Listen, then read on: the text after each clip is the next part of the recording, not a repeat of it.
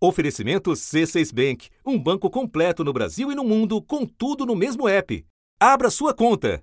O importante é que nós seguiremos né, com, com todas as medidas eh, jurídicas cabíveis eh, para que essa, essa prisão seja revogada. O senhor trouxe alguma coisa para ele? Não, não, só trouxe aqui a, a minha né, a, a, nossa orientação jurídica. Ele, ele consegue ouvir a manifestação do lado de fora, doutor? Não tenho conhecimento disso. Ele não, sabe não, se ele consegue? não comentou nada. Ele está lendo, escrevendo, fazendo mais alguma coisa, vendo TV, doutor? O que ele está fazendo? Olha, ele, tá, ele está lendo é, e passando ali o tempo.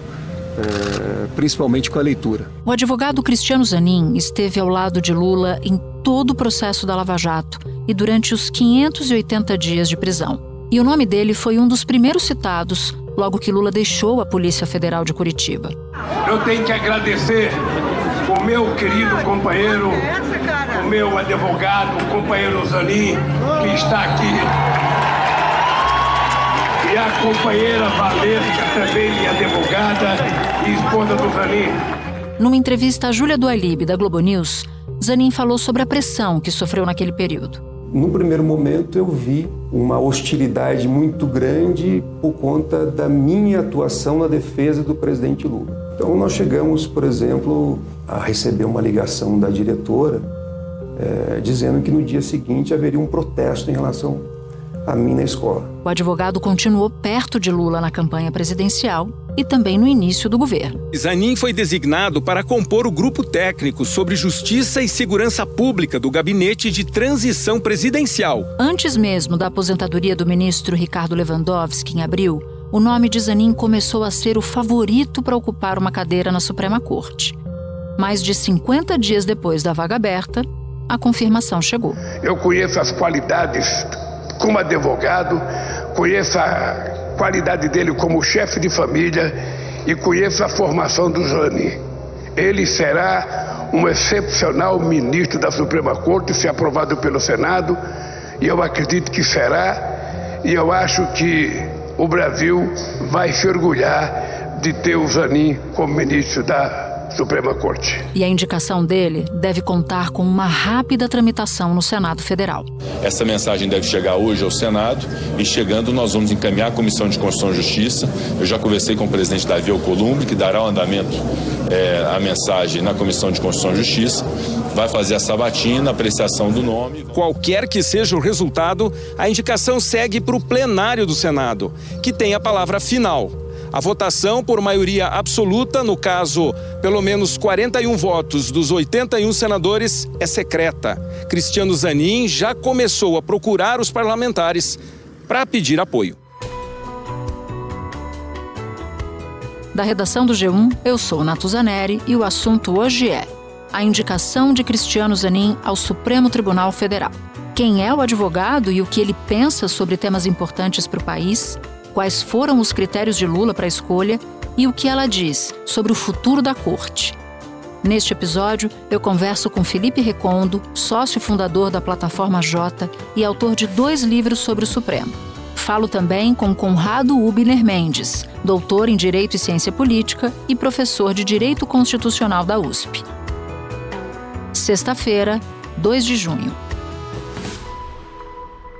Recondo, queria que você começasse nos explicando quem é Cristiano Zanin, o indicado de Lula para o Supremo, o que nem todo mundo sabe sobre ele você poderia nos contar? O que só você sabe sobre Cristiano Zanin, Felipe Recondo? Eu acho que a gente tem que olhar a trajetória do advogado Cristiano Zanin para além da Lava Jato. É claro que a Lava Jato foi marcante na sua carreira, evidente, e também marcante para esse para sua indicação. Afinal de contas, ele estava ao lado do presidente num dos momentos mais difíceis de sua vida, que foi a prisão. Mas se a gente olhar a carreira do Cristiano Zanin, vai ver que ele construiu sua advocacia lidando com processos de litigância complexa, processos grandes envolvendo grupos econômicos, alguns processos de falência, de sucessão, casos que tiveram nos jornais aí nas décadas, final da década de 90, 2000, 2010 processos que o ligam muito a esse setor, a esse setor econômico é, e produtivo. Cristiano Zanin Martins nasceu em Piracicaba, interior paulista, há 47 anos. Ele se formou em Direito pela PUC de São Paulo em 1999. Foi professor de Direito Civil e Direito Processual na Faculdade Autônoma de Direito em São Paulo e é integrante de diversos institutos e associações ligados ao direito, tendo se especializado em litígios. Em 23 anos de carreira, Zanin atuou em casos emblemáticos. Puxando pela memória, né? O caso Quirin Skin Cariol, processo de sucessão super complicado, o processo de falência da Transbrasil, da Varig, sucessão da Caloi, a empresa de, de bicicletas. Então tem outros tantos processos de falência da Oi e agora das americanas, né? Essa é a natureza, essa é a maior parte da atuação é, da advocacia do Cristiano Zanin. Talvez essa outra atuação dele que não esteja tanto no nosso radar, né, radar da imprensa, que seja definidora da sua judicatura, da sua participação no Supremo. E acho que talvez ele tenha uma sensibilidade para esses assuntos de setor produtivo muito mais do que vai demonstrar na sua atuação do ponto de vista criminal, né? Agora, o Lula enxerga Zanin como o grande responsável pela saída dele da prisão e costuma dizer que durante o período dele na prisão, alguns juristas super renomados chegaram a sugerir que ele fizesse um acordo, que topasse, por exemplo, usar a tornozeleira eletrônica e ficar em prisão domiciliar. E Zanin foi o único dos advogados que estavam no entorno do presidente, à época não era presidente, à época ex-presidente, a comprar a tese de que ele não faria nenhum acordo e que só sairia da prisão depois que o caso dele fosse encerrado e nas palavras de Lula que ele tivesse ou o caso anulado ou fosse inocentado. Acho que vale a pena a gente recontar um pouco desse, desse passado, porque ele nos ajuda a entender, Recondo, qual é o papel do Zanin nisso tudo, né? Eu conversando certa vez com o advogado ainda atuando na Lava Jato, Cristiano Zanin, ouvi dele que ele estava diante de um processo que não era comum, uma ação penal como outras quaisquer daquelas de operações da Polícia Federal, de um escândalo qualquer.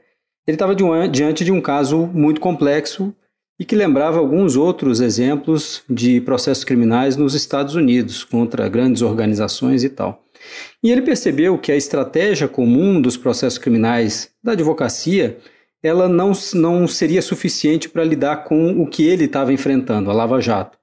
E ele já enxergava desde o início, e a gente se recorda disso, né, Natuza, que a imprensa não dava muita voz para isso porque ainda não havia elementos, né?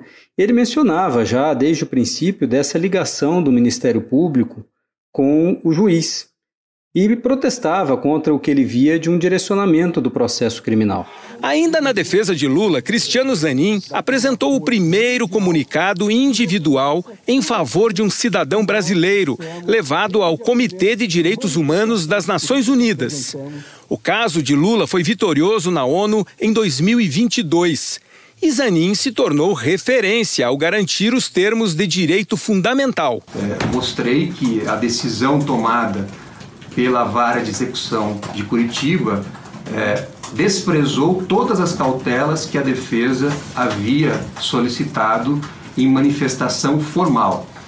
É, e mostrei que, é, ao longo do processo, foram cometidas inúmeras ilegalidades e arbitrariedades contra o ex-presidente Lula. Então, isso para ele foi uma premissa de que isso estava acontecendo. E ele parte desse princípio para definir as suas estratégias.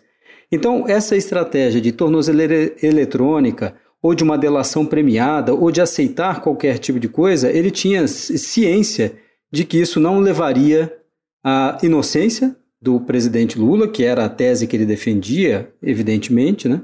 e que não adiantaria de nada. E óbvio, o presidente atribui a ele, como você bem disse, né, a responsabilidade por tudo que aconteceu depois no Supremo, né, com reversão das condenações. Todo mundo esperava que eu fosse de Calzani, não só pelo papel que ele teve na minha defesa, mas simplesmente porque eu acho que o Zanin se transformará num grande ministro da Suprema Corte desse país. Agora, de acordo com as suas apurações, Recondo, e eu sei que você é um dos melhores jornalistas e que mais entendem de judiciário Supremo Tribunal Federal, e é exatamente por essa razão que a gente quis muito te chamar. O que, que o Zanin pensa sobre temas importantes para o Supremo, como direito do trabalho, limites de atuação do Supremo, direitos fundamentais e o processo criminal brasileiro? Porque ele é muito conhecido pela atuação dele como advogado do Lula, mas muito pouca gente sabe o que ele pensa de diversos assuntos, inclusive esses. Tem uma coisa que, infelizmente, é, nesses processos de indicação a gente não consegue responder. E as sabatinas serviriam para responder essas questões, né, Natuza? Do que ele pensa sobre direitos fundamentais, além do direito criminal, que a gente já sabe mais ou menos, sobre é, outros tantos temas, direito tributário, administrativo, etc, etc. O que dá para dizer de Zanin, por conta da sua atuação no passado e por, pelo que ele já falou no passado também, é um ministro que vai ter uma sensibilidade para esse, para estabilidade, previsibilidade para setor produtivo. E em assuntos de direitos fundamentais, ele não deve ser, e nada indica pela sua trajetória que seja assim, ele não vai ser alguém que vai se equiparar ou se alinhar ao ministro, por exemplo, Luiz Roberto Barroso, muito progressista em alguns assuntos, liberal, por exemplo, em assuntos como aborto. Mas também não será um ministro conservador como era Menezes Direito. Talvez nós tenhamos aí alguém que já no passado fez menções elogiosas aos julgamentos do Supremo, como é, interrupção de gravidez de fetos anencefálicos, é, cotas raciais, mas que poderia ter votado de uma forma diferente, um pouco menos avançada, em outros tantos temas, como união homoafetiva. E a gente vai ver esse ministro indicado agora julgar o caso do aborto, né? provavelmente um julgamento que começa no segundo semestre. E nada indica da trajetória dele que vai ser alguém, como eu disse antes, que vá se alinhar a essa bancada mais progressista do Supremo e defender que o Supremo possa fazer a descriminalização do aborto. Talvez a gente tenha um ministro que vá ser mais deferente ao Congresso Nacional quando esse for o assunto. Portanto, esse seria um ponto que desagradaria o, a base de esquerda do presidente da República, ou pelo menos com potencial de desagradar. Faz sentido para você? Faz sentido e não para menos. A gente ouviu, e você deve ter ouvido muito, né, Natuza, gente do Congresso Nacional, da base do governo, fazendo contestações dizendo: ah, a gente não sabe o que ele pensa, ele não é uma pessoa de esquerda, originariamente de esquerda, organicamente de esquerda. De fato, não é. Mas quem disse que o presidente buscava esse perfil para o Supremo Tribunal Federal? O critério, me parece, e várias pessoas no entorno do presidente disseram isso, e o próprio presidente verbalizou isso, o critério é da confiança. O, o Lula indica o seu advogado particular, aquele advogado que defendeu que o defendeu durante a Lava Jato e certamente tem aí o um ingrediente de, é, de revanche, né? de uma vingança, é, porque deve ter um sabor muito especial para o Lula colocar o seu advogado, o Zanin, é, no STF, que é um lugar cobiçado, é, foi um lugar cobiçado tanto por Moro e até o, o Dallagnol é, certamente sonhava com isso. Então, ter o Zanin ali é uma resposta também do Lula ao que a, a Lava Jato é, proporcionou é, a ele. O pior de tudo, a, a prisão. O presidente precisava encontrar alguém em quem ele confiasse e que fosse isso ele desabafou com o Zanin quando estava preso na carceragem lá na Polícia Federal em Curitiba, Alguém que fosse legalista, que não se deixasse pressionar pela opinião pública ou julgar conforme conjuntura política. E ele faz essa aposta que Zanin será isso. E se a gente lembrar, né, Natuza, das indicações do presidente Lula no primeiro e no segundo mandatos, a gente vê que não era uma preocupação dele ser um ministro de esquerda ou progressista em direitos fundamentais. Lula indicou Menezes Direito, que era um conservador católico, indicou Peluso, indicou o ministro Lewandowski que era tido como um voto, por exemplo, contra a descriminalização do aborto, se estivesse no STF quando o processo fosse pautado. Portanto, não sei se essa foi uma preocupação do presidente. Podia ser do PT, podia ser da sua base, mas do presidente não me parece que fosse uma preocupação dele. E como outros ministros do Supremo avaliaram ou receberam essa indicação, Recondo? Natuz, eu acho que tinha uma, uma base para eles, ministros do Supremo, que era uma base realista. Enquanto muita gente pede, demanda a indicação para o Supremo de nomes que sejam acima da crítica ou que sejam quase unanimidade, os ministros sabem que a indicação não é assim, que as circunstâncias que levam alguém a ser indicado para o Supremo envolvem tantos outros fatores, como proximidade, condições políticas, etc. Então, os ministros, desde o princípio, me parece, sabiam que ele era o candidato do Lula. Hoje, no Supremo, a caminho do plenário, ministros elogiaram a indicação de Zanin. Pessoa qualificada, totalmente vai integrar-se bem ao tribunal. Mas os ministros já lidavam com essa realidade. Sabiam que Zanin era o nome que estava na mente, no coração do presidente Lula, e falaram: olha, as circunstâncias são essas. Cada um deles chegou lá por circunstâncias. E eles sabem que essa é a realidade. Não vai ser um nome acima de qualquer suspeita, não vai ser uma unanimidade. Para chegar ao Supremo, os critérios hoje estão muito diferentes. Né? Lula ligou para Rodrigo Pacheco para avisar da indicação de Zanin, né? aí teve a combinação desse jantar. É, Lula ligou também para Rosa Weber, avisou para Arthur Lira também. Neste caso, está seguindo todo o roteiro político direitinho ali para que você tenha a aprovação de nome de Zanin deixou ali o nome dele ali ser, ficar sob escrutínio, recebeu ali críticas até de petistas, mas sobreviveu. Avalio positivamente alguém que reúne condições e tem os predicados para ser ministro do Supremo Tribunal Federal, e essa é uma avaliação, obviamente, que o colegiado do Senado terá a oportunidade de fazer. Agora, ao todo, Lula já indicou oito ministros, se a gente for contar todos os mandatos dele, né? Lula 1, Lula 2 e agora Lula 3. Mas eu gostaria de focar com você as indicações do último mandato, que são Lewandowski, Carmen Lúcia e Dias Toffoli. Que momento era aquele do Supremo e que momento é este do Supremo no governo Lula 3? Você enxerga muitas diferenças? Enxergo muitas diferenças. É um Supremo Tribunal Federal que ganhou proeminência, que passou por um ataque, que exerce o seu poder de forma mais evidente, desabrida, e tem um, um poder de interferência na política muito maior. Se nós olharmos lá para 2005, 2006, 2007, a gente vê, via um Supremo que já era mais é, avançado sobre algumas pautas políticas, mas que não se compara a hoje.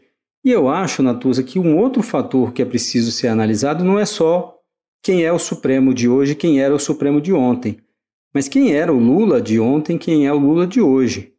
O presidente passou por esse trauma da prisão, e muitas pessoas dizem como isso o marcou, e Lula 1 e Lula 2 fez indicações para o tribunal sem colocar a sua, colocou sua assinatura, evidentemente, mas não colocou o peso da sua responsabilidade pelas indicações. No primeiro mandato dele, se a gente tentar buscar um critério que ele seguiu para, para as escolhas, a gente vai ver que foi um critério de pluralidade, mas você não consegue enxergar uma conexão entre as indicações. Me parece que o presidente hoje leva muito mais a sério essa responsabilidade e tanto que ele mesmo mencionou nesta semana que era para ele um assunto tão sério, tão dele, que ele não dividiria esse assunto com ninguém. Não foi assim Lula 1 e não foi assim o Lula 2. No sentido de, de que é uma escolha ou foi uma escolha estritamente pessoal, né? Além de pessoal, é uma escolha de alguém que aposta nessa pessoa e se responsabiliza pela indicação. E me parece que Lula 1, especialmente as três primeiras indicações que o presidente fez, Joaquim Barbosa, Carlos Aires Brito e César Peluso, o presidente estava num voo às cegas. Ele não vai aceitar mais fazer indicações às cegas e isso está cada vez mais claro e Zanin é só a prova cabal dessa conclusão. A indicação de Lula, em algum critério, de alguma forma, tem alguma semelhança com indicações de Bolsonaro para o Supremo ou são completamente opostas?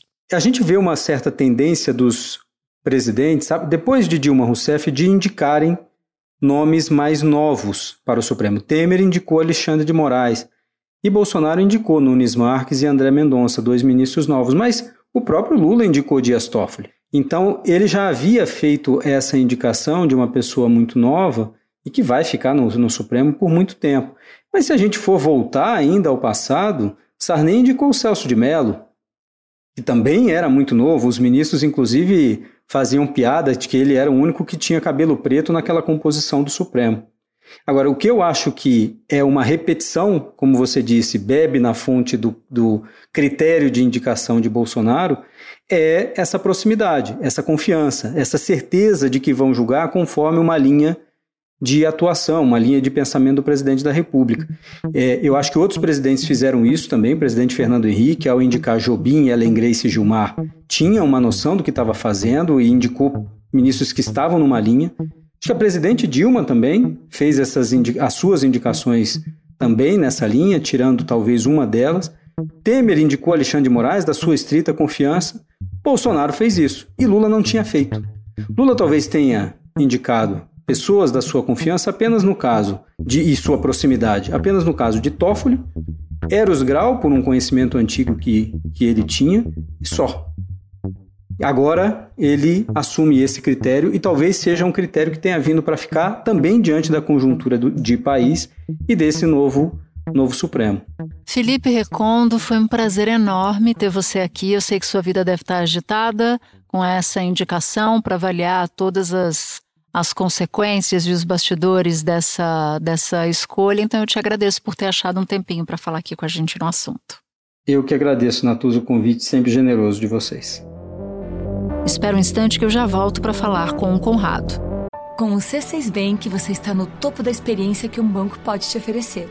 Você tem tudo para sua vida financeira no mesmo app, no Brasil e no mundo todo. A primeira conta global do país e atendimento personalizado além de uma plataforma de investimentos em real e dólar com produtos exclusivos oferecidos pelo C6 em parceria com o JP Morgan Asset Management. Quer aproveitar hoje o que os outros bancos só vão oferecer amanhã? Conheça o C6 Bank. Tá esperando o quê?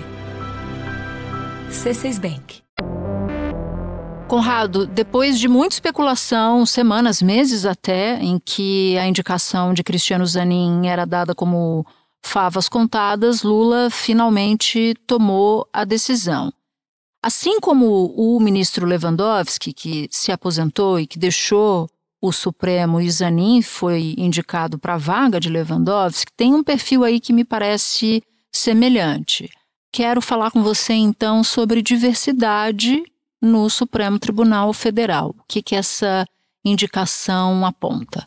Bom, Natus, acho que você tem razão. É, em termos de diversidade, a indicação do Zanin é a tradição oitocentista.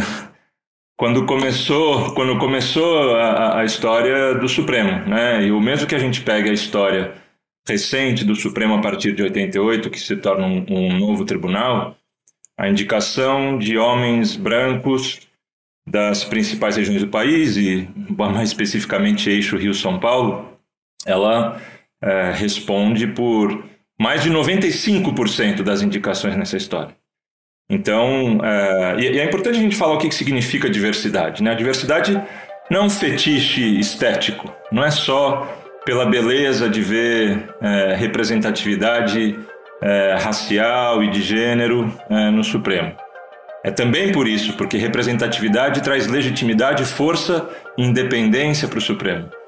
Mas é, é também um, um, elemento de termos um tribunal melhor juridicamente, um tribunal mais criativo, mais arejado, que não seja mais do mesmo, que não seja forjado em torno das mesmas ideias, nas mesmas escolas, pelos mesmos professores, representando os mesmos interesses socioeconômicos e assim por diante. Então, um tribunal mais heterogêneo é um tribunal mais inteligente, um tribunal é, com mais força para cumprir essa função difícil que tem.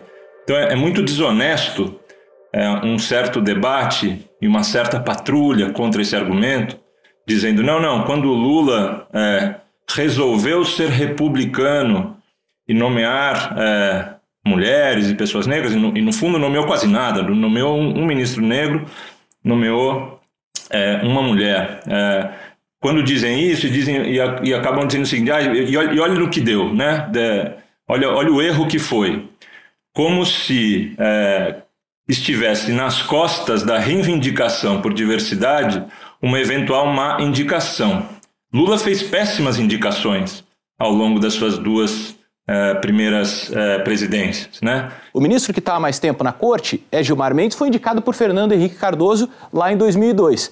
Aí depois a gente tem ainda dois ministros que foram indicados no Lula 1 e Lula 2, que é a Carmen Lúcia e Toffoli. Os ministros que foram indicados por Dilma são quatro: Fux, a Rosa Weber, que é a presidente hoje, Barroso e Faquim. No curto período da presidência de Michel Temer, a gente tem Alexandre de Moraes indicado em 2017 e chegamos finalmente aos dois ministros que foram indicados por Bolsonaro nos quatro anos de governo Bolsonaro, Nunes Marques e André Mendonça. Então acho que o, fato de ter é, feito indicações erradas não significa que o erro esteja na reivindicação por diversidade. É a perda de uma chance é, do próprio Lula, isso tem a ver com construção de, de igualdade, isso tem a ver com reconstrução do Estado brasileiro. Ainda que se possa imaginar uma explicação pragmática, mas mesmo do ponto de vista pragmático, político, estratégico, me parece um, um, um grande erro.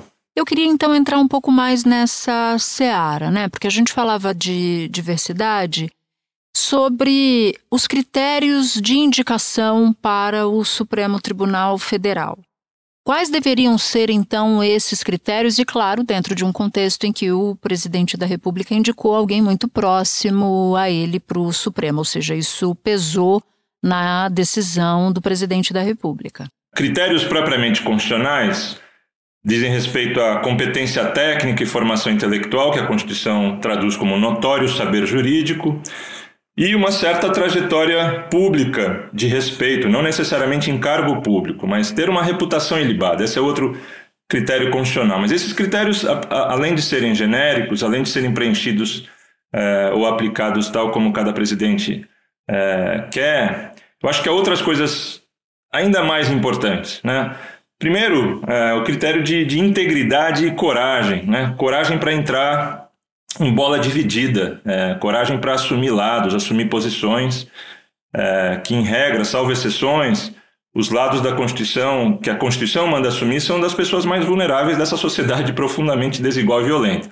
Isso é tomada de, de posição política, mas que está na Constituição. Não é apenas uma preferência afetiva. Que é o que se chama de coragem para assumir posturas contra-majoritárias, né? Mesmo que desagrade a maioria, mas se for juridicamente correta a decisão, que se vá nessa decisão. Exatamente. É, por exemplo, entender que o artigo 231 da Constituição, que diz que terras indígenas devem ser reconhecidas as por, por povos que tradicionalmente ocupam, elas prevalecem sobre interesses de fazendeiros. Não existe negociação, não existe barganha, não existe acomodação. É comprar uma briga. Não tem espaço para um tribunal de conciliação. Nesse caso, é, é de fato impor uh, um direito que foi, foi, que foi previsto. Então, é, é, é contra-majoritário, precisa, precisa, ter uma certa disposição de caráter. Né? Isso, isso tudo precede o critério de diversidade que a gente acabou de falar. E, e, nesse sentido, quando a gente adiciona o critério de diversidade, a gente não está substituindo os critérios anteriores. A gente está colocando um a mais. Obviamente, quando se quer uma mulher no, no, no, Supremo Tribunal Federal, não se quer uma Damares Alves. É, se quer alguém que cumpra todos esses requisitos e, além de tudo, ainda acrescente esse elemento de força ao Supremo, que é diversidade, que é representatividade, não na representatividade no sentido eleitoral, a gente elege nossos representantes no sentido político, mas é importante ter nas instituições um certo espelho razoável da população brasileira. Outro elemento fundamental que um, um ministro precisa cumprir é que ele tenha, ele seja percebido, além dele ser imparcial, além dele cumprir é, rituais de imparcialidade, de discrição e de distanciamento, ele precisa construir uma imagem de imparcialidade, ajudar o tribunal a construir uma imagem de imparcialidade, a ser percebido como um tribunal que toma decisões com base na sua interpretação sincera do direito e não nas suas relações privadas ou políticas ou, ou auto-interessadas. Né? Então, quando o Lula indica é, o seu próprio advogado, né, ele aprofunda um processo corrosivo de politização. Ele não inaugura, mas ele aprofunda e ele morde a isca bolsonarista de colocar lá para usar a metáfora infame do, do Bolsonaro, aquele que toma tubaína com ele. Ele nomeou, nem mesmo o Bolsonaro nomeou seu advogado pessoal. O advogado pessoal do Bolsonaro seria o Vacef.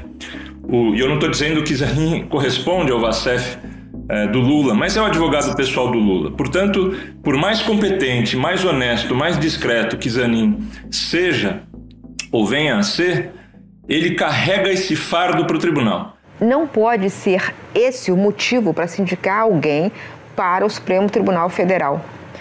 Porque isso aí, primeiro, fere um princípio, o princípio da impessoalidade. Não é nada pessoal contra o Cristiano Zanin. Mas ele, pelo fato dele ter sido o advogado que tirou o presidente Lula da prisão e que o levou à vitória é, nos tribunais, exatamente por isso não pode ser ele. Eu, sinceramente, eu estou convencido que tentar mexer a Suprema Corte para colocar amigo, para colocar companheiro, para colocar partidário, é um atraso, é um retrocesso que a República Brasileira já conhece. Lula, nesse sentido, é, contribui para enfraquecer o tribunal, enfraquecer a institucionalidade do tribunal. Bom, e o presidente da República foi bastante criticado, inclusive em razão disso, né, Conrado? Agora eu queria um olhar seu sobre o futuro.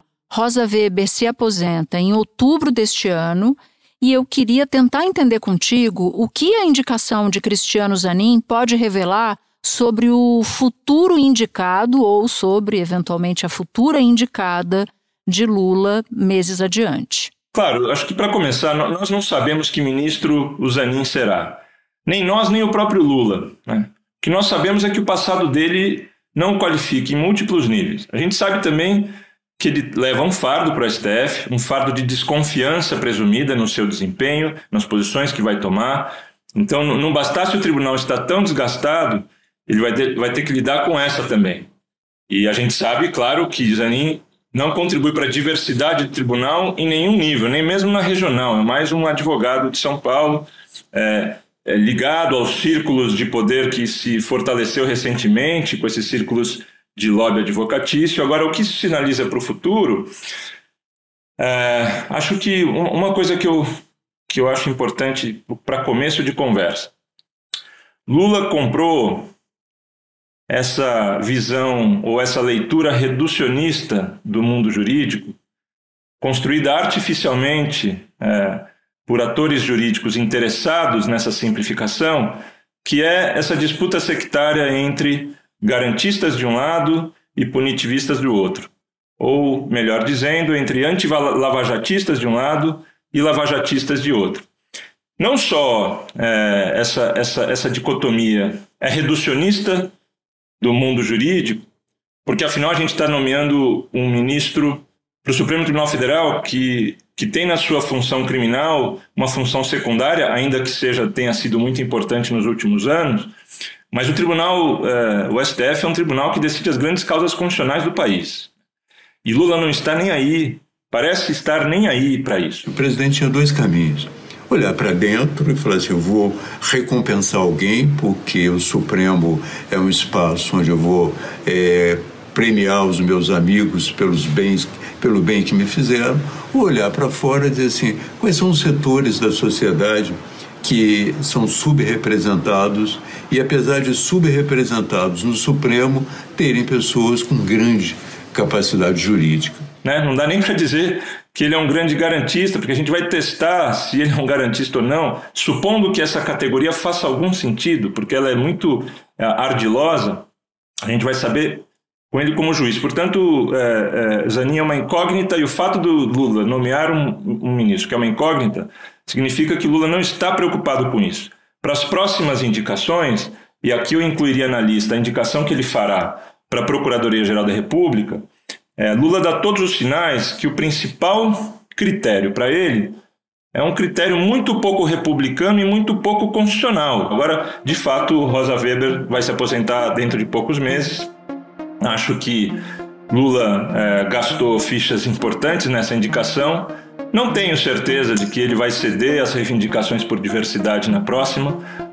o tipo de lobby agressivo é, que está sendo feito ele é inédito, ele, é uma, ele, ele, ele transformou a, a, tradição dos processos de nomeação Então, essa, essa, esse instinto por desqualificar qualquer reivindicação por diversidade está é, tá muito, tá muito forte é, e isso prejudica, é, de novo, o processo de nomeação. Conrado, super obrigada por você ter topado falar com a gente e avaliar a indicação do presidente da República para o Supremo Tribunal Federal. Obrigada pelo tempo e um bom trabalho. Foi um prazer, Natuza. Obrigado. Um dos áudios que você ouviu neste episódio é da Band. Este foi o assunto, podcast diário disponível no G1, no Globoplay ou na sua plataforma de áudio preferida.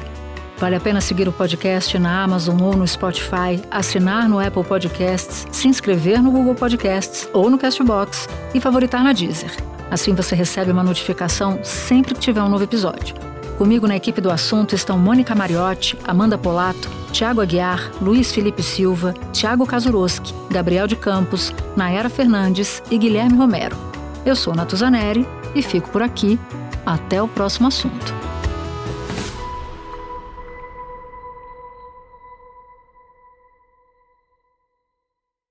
Você no topo da experiência financeira que um banco pode oferecer. Escolha um banco completo no Brasil e em qualquer lugar do mundo. Abra sua conta no C6 Bank.